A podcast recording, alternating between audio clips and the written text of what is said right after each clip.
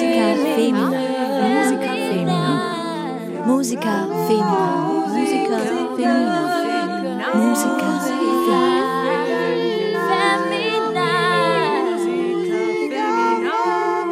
Willkommen Franziska Schneider, willkommen im Musica Femina Podcast und ein Beitrag anlässlich Ihres Konzerts. Erzählen Sie einmal, äh, was das Konzert jetzt bringen wird und äh, welche Auswahl haben Sie da getroffen? Ja, also das Konzert, das nenne ich Festkonzert am 18. September um 17.30 Uhr in Schloss Herrnstein. Und dieses Festkonzert, das Thema von diesem Festkonzert sind die niederösterreichische, die niederösterreichischen Komponistinnen. Und natürlich auch die Musik von äh, diesen niederösterreichischen Komponistinnen, die ich kurz jetzt äh, erwähnen möchte, welche das sind, und zwar aus dem frühen 20. Jahrhundert, aus auch 19. Jahrhundert, frühen 20. Jahrhundert, ist die Laura Car Rapoldi, die eine als Elfjährige schon komponiert hat. Und vielleicht ist das ganz interessant. Sie hat, sie wurde vorgestellt äh, zum Herrn Benedikt Randhartinger und der war Hofkapellmeister im Schloss Schönbrunn. Und da wurde sie vorgestellt, der Kaiserin Elisabeth. Sie spielte damals eine Fantasie und noch zwölf andere Werke, die sind aber leider verschollen, das muss ich dazu sagen. Ihre Werke sind außer zwei Klavierstücken alle verschollen. Also man müsste sich da äh, eine Forschung noch betreiben. Und die Kaiserin Elisabeth war so begeistert von ihr, dass sie die ganze Ausbildung von diesem Mädchen, von diesem zwölfjährigen Mädchen übernahm. Das ist jetzt einmal diese eine Komponistin. Es wird ein Stück gespielt, also diese Fantasie, von einer 14-jährigen, sehr begabten niederösterreichischen Pianistin auch. Das ist die Solei Blümel, ist schon bekannt. Und sie spielt auch das zweite Stück von einer Komponistin, Margarete Jung. Die Margarete Jung, die ist unter dem Pseudonym Mares Brand zu finden, also nicht ganz leicht sonst zu finden. Und sie hat in der damaligen Akademie für Musik und Darstellende Kunst Komposition bei Franz Schmidt äh, studiert. Und sie hat wahnsinnig viele Werke, eine Oper zum Beispiel, viel Kammermusik, große auch Orchesterwerke, Solo-Klavierstücke sowieso, sehr viele, Lieder, Vokalmusik. Also durchaus, aber die Noten habe ich nicht bekommen, ja, also das muss ich dazu sagen. Und die dritte Komponistin ist die Maria Hofer. Das ist ein besonders interessantes Stück, hat die Universaledition extra für Komponissima gedruckt wieder, nach langer Zeit. Und das ist die Toccata, wird von einer Pianistin, die auch an der Hochschule hier in Wien äh, Professorin ist für Korrepetition, Lelio, wird das gespielt. Diese Toccata nennt sich auch die Maschine und ist ein wahnsinnig virtuoses Stück natürlich, aber sehr interessant. Also ich freue mich auf dieses Stück besonders. Und natürlich dann Camilla Friedan, die ist bekannt, die nehme ich dazu, weil sie in Wiener Neustadt geboren ist. Und da wird ein Arrangement gespielt über ihre, über ihr bekanntestes, vielleicht äh, das, das Lied äh, Die Frauen von Wien sind so bezaubernd schön. Und dann habe ich auch vier Komponistinnen der zeitgenössischen Musik, also die noch, ja, alle leben, ja. Die Frau, äh, die Frau Silvia Sommer, sehr bekannt auch schon, also auch bei uns sehr oft gespielt, bei Komponissima. Und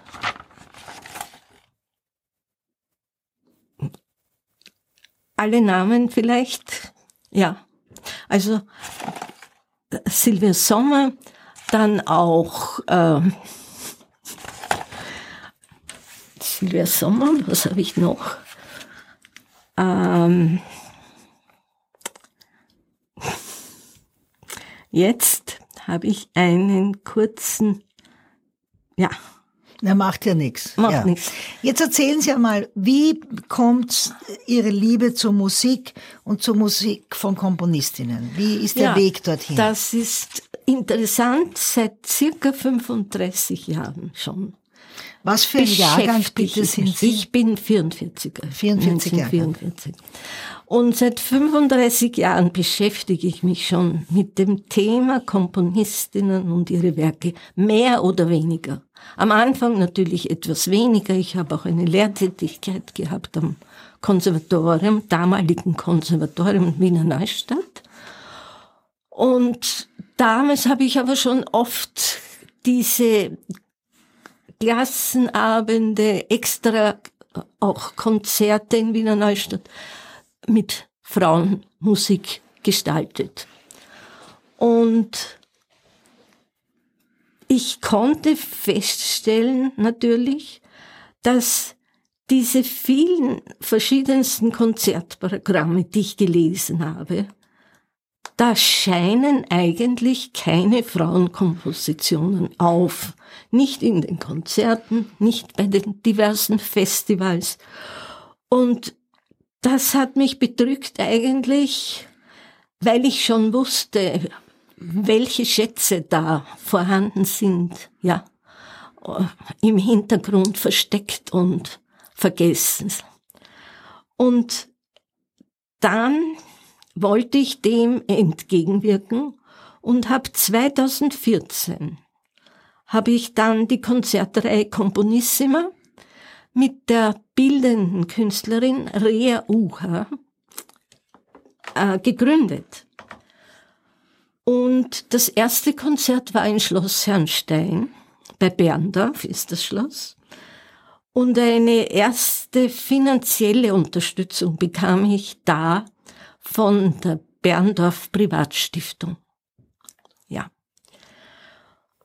Und erst dann, nach zwei Jahren, gründete ich dann den Verein Komponissima Frauenmusik, 2016 war das. Und ich konnte dann auch eine Förderung bekommen von der niederösterreichischen Landesregierung.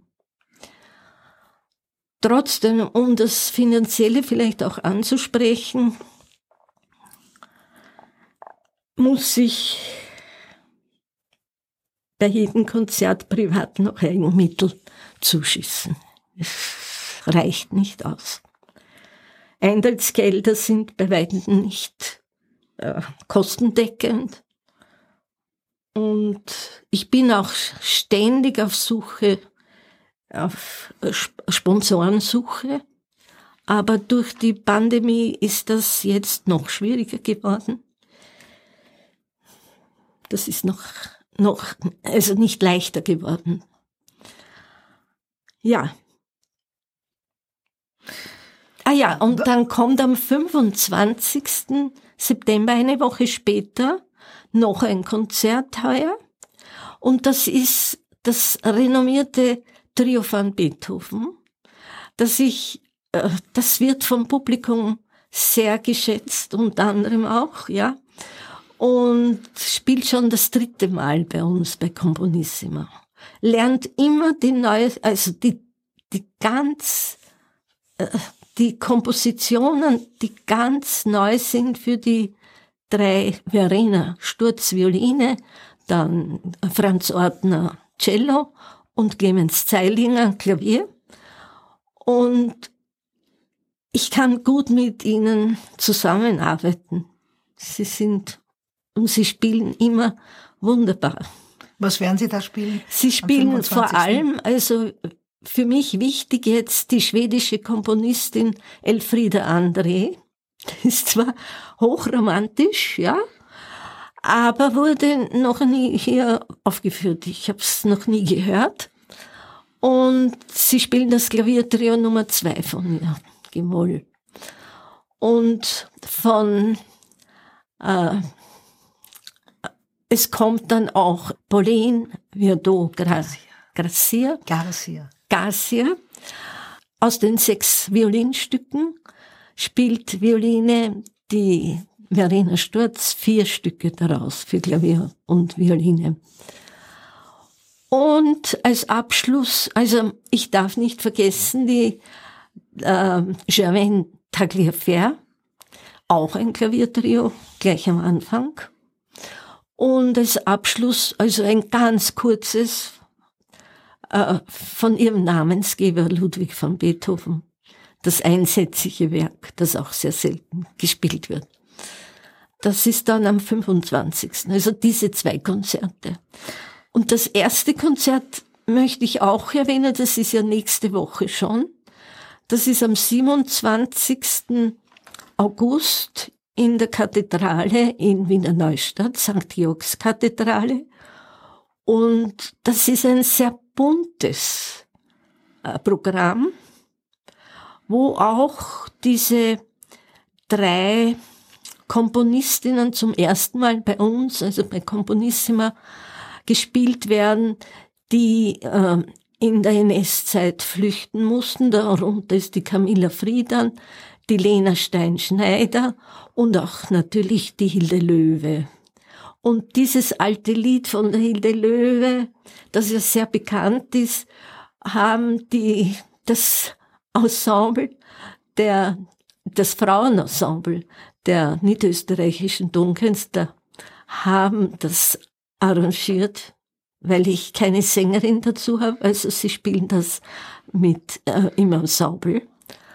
Und unter anderem aber noch einmal ein Stück, was ich besonders erwähnen möchte. Das ist die Komponistin, die mir auch sehr am Herzen liegt. Sie ist 96 Jahre, lebt in den USA. Die Emma Louis Dima. Die hat eine Klavierkomposition, eine interessante Klang. Komposition ist es. Es wird aus dem Klavier alle Klänge herausgeholt, heißt auch Toccata und wieder Lelio spielt das. Sie spielt nämlich diese Sachen, die zeitgenössischen, besonders äh, sehr gut, also wunderbar. Und auf diese Komposition freue ich mich selber sehr. Und andere Dinge natürlich, der, der Blahetka, die ist ja bekannt, wird auch diese Variationen für Flöte und Klavier gespielt. Und am Schluss dann, ein, es sollte ja schon voriges Jahr im Konzert sein und wir mussten das wegen der Pandemie verschieben auf heuer.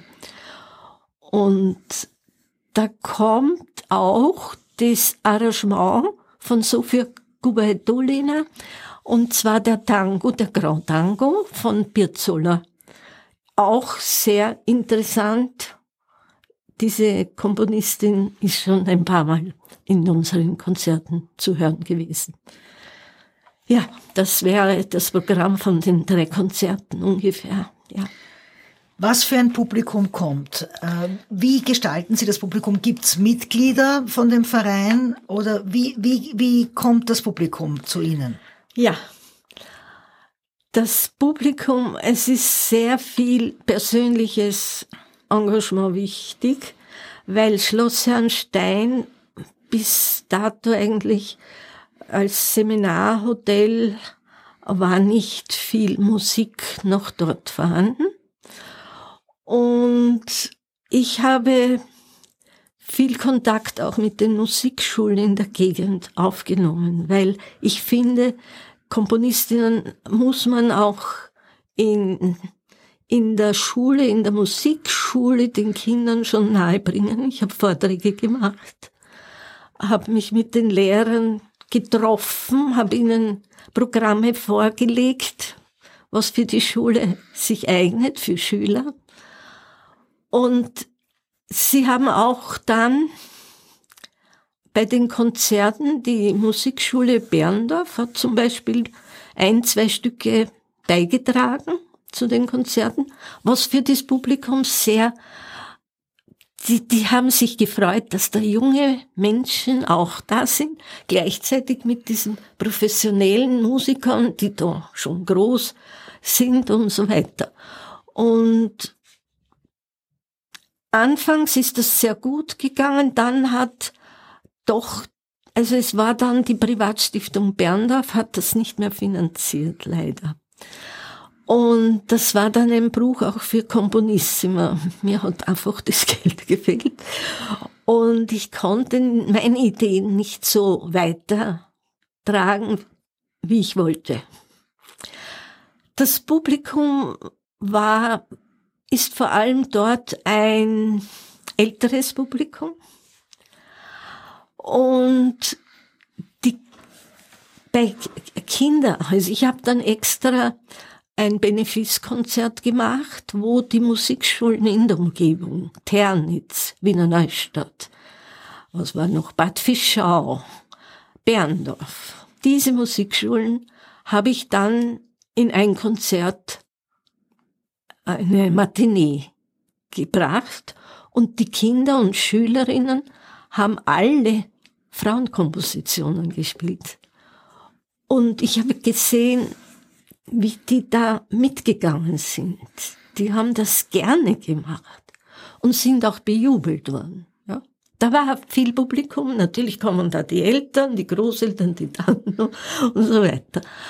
Und also die Integration in die Musikschulrepertoire, äh, die ja von vielen gefordert wird, die bringt beides. Erstmal werden junge Musiker und Musikerinnen mit diesem Repertoire bekannt und zweitens einmal freuen sich ihre Eltern, Tanten, Onkeln, Geschwister. Eigentlich ist das ein, ein, ein super Trick. Super Sache. Und es ist nur, also da ich alles. Und man holt die Musikschulen auch aus dieser Geschlossenheit genau. heraus. Man verbindet sie mit der Musikwelt, wie Sie sagen, mit der professionellen Musikwelt, aber auch mit dem regionalen Kulturleben. Das ist dann ein bisschen ein öffentliches Konzert. Äh, das, ist, das sind eher alles so abgeschlossene äh, diese Klassenabende, wo kein Mensch ist. Genau. Ja, super. Genau. Und das, äh, also ich habe direkt gesehen und auch die Lehrer, es sind ein paar, also es sind drei Lehrer, die ich ausgebildet habe, ja, in Bad Fischau, in Ternitz und auch in Wiener Neustadt. Da waren Sie Musikschullehrer? Ja, war ich im Konservatorium, Konservatorium habe die ja. Studenten genau. dort in, ja, ausgebildet. Da war meine gute Freundin Eugenie Russo auch. Ja, natürlich. Ja. Sie ist eine sehr äh, gute Kollegin von ja, mir. Ja. Kenne ich gut und wir haben ja zusammengearbeitet, ja. ja. Und ja, da wollte ich sagen, die Kinder haben richtig gehend einen Aufschwung gehabt, haben mir dann die Lehrer gesagt. Sie wollten wieder spielen und, und. Nur es war damals dann sehr schwer. Ich habe Programme jeden, jeder Musikschule übergeben. Programme für die Trompete, für Klavier, extra für Ensemble ja, und so weiter.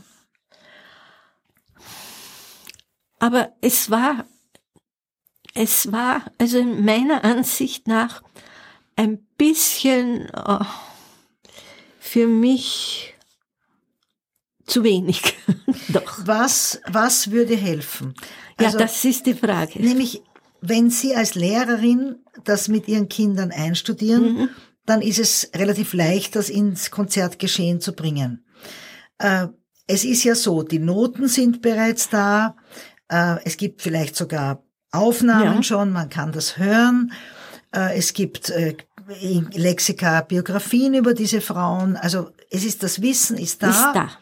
Ähm, was würde helfen, damit, äh, damit eine, ein gewisser Ansatz, ein gewisser äh, Prozentsatz von Kompositionen von Frauen, zum Beispiel im Musikschul, ähm, in, de, in, in den Jahren des Musikschullernens verankert wird?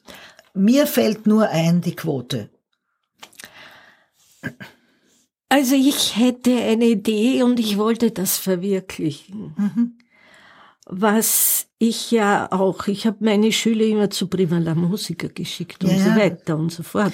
Prima La Musica hat jetzt, glaube ich, fängt jetzt endlich an, auch ein Stück einer Frau als Pflichtprogramm, aber sehr spät. Sehr spät. Sie haben immerhin begonnen einmal mit neuer Musik, Musik, die nicht älter als 30 Jahre alt, das ist schon das ein Verdienst, aber es ist immer, die Frauen kommen als aller, allerletztes, während in Skandinavien ist es normal, dass man bei Wettbewerben ein Stück von Amy Beach und Amanda Meyer und Camilla Friedan und Emilie Meyer und so Ja, spielt. natürlich. Ja, Und ich habe auch Verbindung mit Schweden. Also Ja. da, da, da ist, da gibt es ein Festival schon lange für Frauen und so weiter. Ja. ja.